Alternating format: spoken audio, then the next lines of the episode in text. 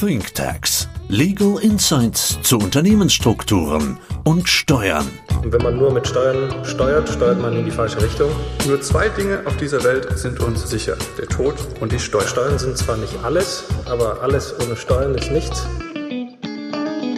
Herzlich willkommen zu einer neuen Folge ThinkTax. Diesmal mit Henrik Grosse.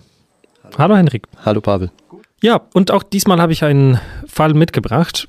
Das ist eigentlich ein Evergreener. So klassische Fragestellung. In welcher Form soll ich in deutsche Immobilien investieren? Und so in die Richtung ging auch die Frage des Mandanten.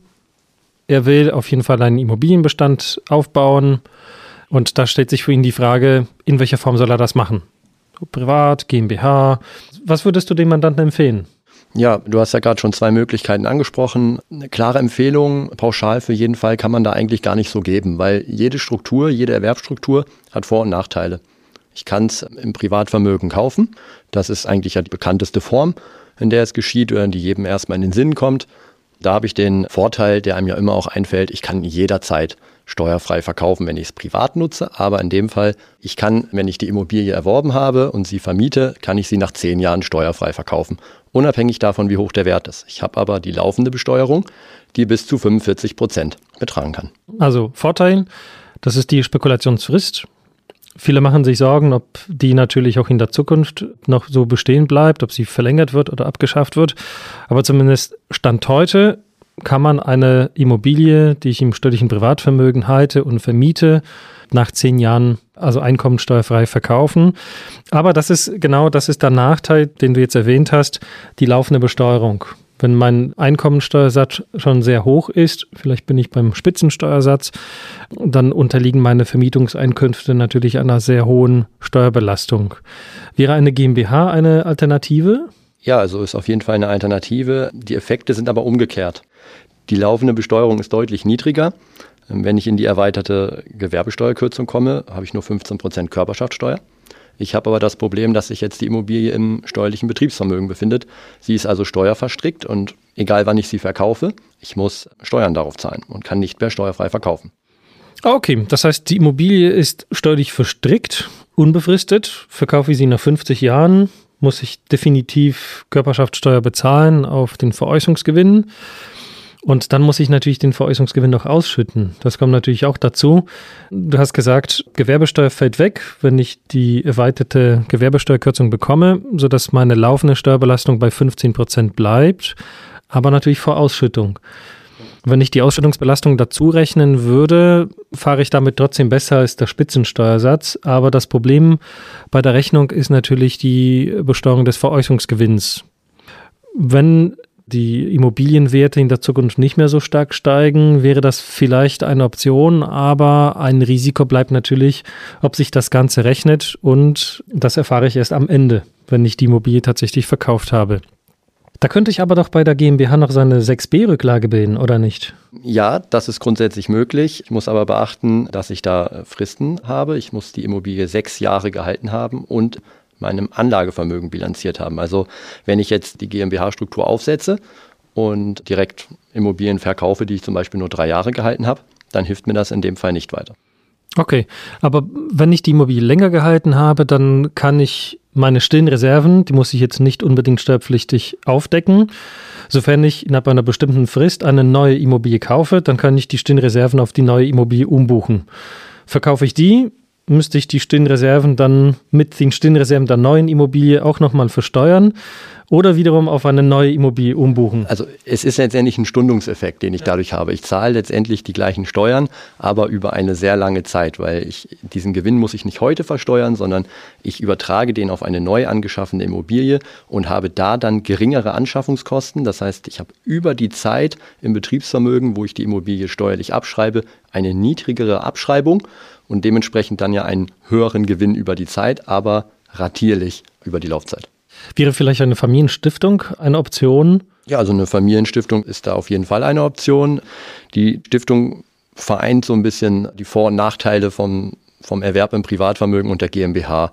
Denn die Stiftung selbst hat auch nur einen niedrigen Steuersatz, 15% Körperschaftssteuer. Und ich habe den Vorteil, dass die Stiftung auch die Immobilie nach zehn Jahren steuerfrei verkaufen kann. Das heißt, es ist im Prinzip eine Mischung aus Privatvermögen. Also wenn ich eine Immobilie direkt halte, profitiere ich davon, dass ich die Immobilie nach zehn Jahren einkommensteuerfrei verkaufen kann. Bei der Familienstiftung wäre das körperschaftssteuerfrei. Aber im Gegensatz zu der GmbH zahle ich nur Körperschaftssteuer, ich habe keine Gewerbesteuer und ich habe die Immobilie in meinem quasi Privatvermögen, sodass die Stiftung nach zehn Jahren einfach diesen privaten Vorteil auch nutzen kann. Wenn wir jetzt über die Gewerbesteuerkürzung sprechen, was waren da nochmal die Voraussetzungen? Also das würde dann bei der Familienstiftung komplett wegfallen. Die muss ich nicht erfüllen. Bei der GmbH bin ich darauf angewiesen, dass das Finanzamt immer mitspielt und dass ich nichts mache, was dieser Gewerbesteuerkürzung entgegensteht. Genau, bei der Stiftung habe ich das Thema nicht. Bei einer Kapitalgesellschaft ich muss diese Voraussetzungen der erweiterten Kürzung muss ich schon zu Beginn des Erhebungsjahres erfüllen. Also ich kann nicht im Mai eine Immobilie kaufen und für die dann eine erweiterte Kürzung beantragen. Und ich muss mit meinen Tätigkeiten aufpassen. Also wenn ich zum Beispiel irgendwelche Betriebsvorrichtungen überlasse, dann ist das kürzungsschädlich für mich und dann fällt die Kürzung eben weg. Ja, der bekannte Lastenaufzug, der zu einer Betriebsvorrichtung führt, je nach Finanzamt auch sogar Einbauküchen können schon schädlich sein. Genau. Da hat der Gesetzgeber reagiert und seine 5% Bagatellgrenze eingeführt im Gesetz. Aber da muss man darauf achten, dass diese 5% der Erträge separat erfasst werden. Und das ist in den allermeisten Fällen nicht so. Da gibt es einen Mietvertrag mit einer Pauschalzahlung von 100 Euro und da sind die Betriebsvorrichtungen mit enthalten und da kann ich von dieser Bagatellgrenze nicht profitieren. Ich habe in einem Fall gesehen, da wurden deutsche Immobilien über eine Schweizer AG gehalten. Ist das vielleicht eine gute Idee? Auf jeden Fall, es ist ein denkbarer Weg. Vorteil ist, ich habe keine Gewerbesteuer, die eben anfällt hier in Deutschland und die Schweizer AG wird letztendlich mit ihren Mieterträgen aus den deutschen Immobilien in Deutschland beschränkt steuerpflichtig und das eben nur mit 15 Prozent Körperschaftsteuer. Also privat habe ich den Vorteil, ich kann eine Immobilie nach zehn Jahren steuerfrei verkaufen. Ich habe den Nachteil, ich zahle einen hohen Steuersatz auf die Vermietungseinkünfte. Bei der GmbH habe ich immer so das Problem mit der Veräußerung. Die Immobilie bleibt im Betriebsvermögen, sie ist auf jeden Fall auf Dauer steuerlich verhaftet und ich habe da noch das latente Problem, dass vielleicht die Gewerbesteuerkürzung versagt wird. Dieses Problem hätte ich bei der Familienstiftung nicht, aber da habe ich wiederum andere Nachteile, wie zum Beispiel App-Ersatzsteuer, wenn das überhaupt ein Nachteil ist, aber wird zumindest als Nachteil häufig gesehen. Und dann habe ich Stiftungsaufsicht. Und da bin ich plötzlich im Stiftungsrecht, bin ich nicht so flexibel wie in einer Kapitalgesellschaft. Und eine Schweizer AG würde wiederum dieses Problem mit der Gewerbesteuerkürzung beseitigen, weil ich das einfach nicht brauche. Ich habe keinen inländischen Gewerbebetrieb und insoweit zahle ich nur die deutsche Körperschaftssteuer. Richtig? Richtig. Okay.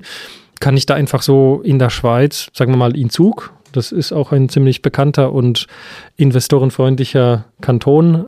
Kann ich da einfach so eine Schweizer AG errichten und die kauft morgen deutsche Immobilien. Ist da irgendetwas zu beachten? Ja, also ich muss schon darauf achten, dass die Schweizer AG auch eine gewisse Substanz in der Schweiz hat.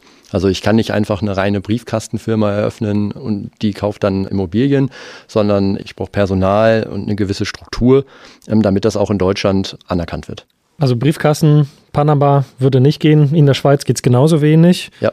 Aber zumindest dem Geschäftszweck angemessen, das, was da tatsächlich anfällt, dass da wirklich jemand vor Ort sitzt in einem festen Büro und auch Post entgegennimmt und schon Entscheidungen trifft. Genau. Was auch wichtig wäre, das ist ein Klassiker bei Kapitalgesellschaften im Ausland, dass sie auch vor Ort in der Schweiz auch gemanagt werden, dass der Ort der Geschäftsleitung in der Schweiz ist. Ansonsten hätten wir eine ganz normale deutsche Kapitalgesellschaft oder eine deutsche Körperschaft, die in Deutschland komplett steuerpflichtig ist. Und da würde das einfach nicht helfen. Also nicht tricksen, sondern einfach einen geradlinigen Weg nehmen und einfach ein Büro mit Mitarbeitern, dann hilft das auch. In vielen Fällen macht auch eine Investition in Schweizer Immobilien auch Sinn. So kann man das auch ganz gut verbinden.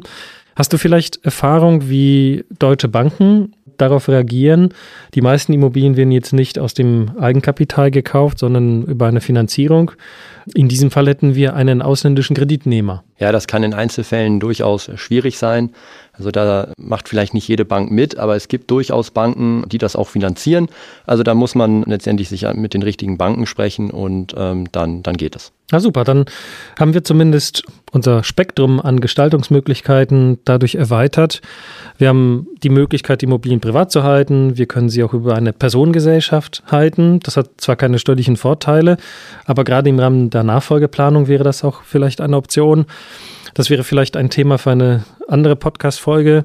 Ich kann das auch über eine Kapitalgesellschaft halten, was auch in der Praxis häufig genutzt wird. Aber auch da kann man nicht sagen, das ist wirklich eindeutig besser. Man muss einfach die Vor- und Nachteile abwägen. Auch eine Familienstiftung ist eine Option. Und last but not least, auch das, was wir uns heute angeschaut haben, auch eine Schweizer AG oder vielleicht auch in einem anderen Land, dass man eine Kapitalgesellschaft dafür nutzt. Und auch da gibt es verschiedene Vor- und Nachteile. Das hat viel Spaß gemacht, Henrik. Vielen herzlichen Dank und bis zum nächsten Mal. Vielen Dank.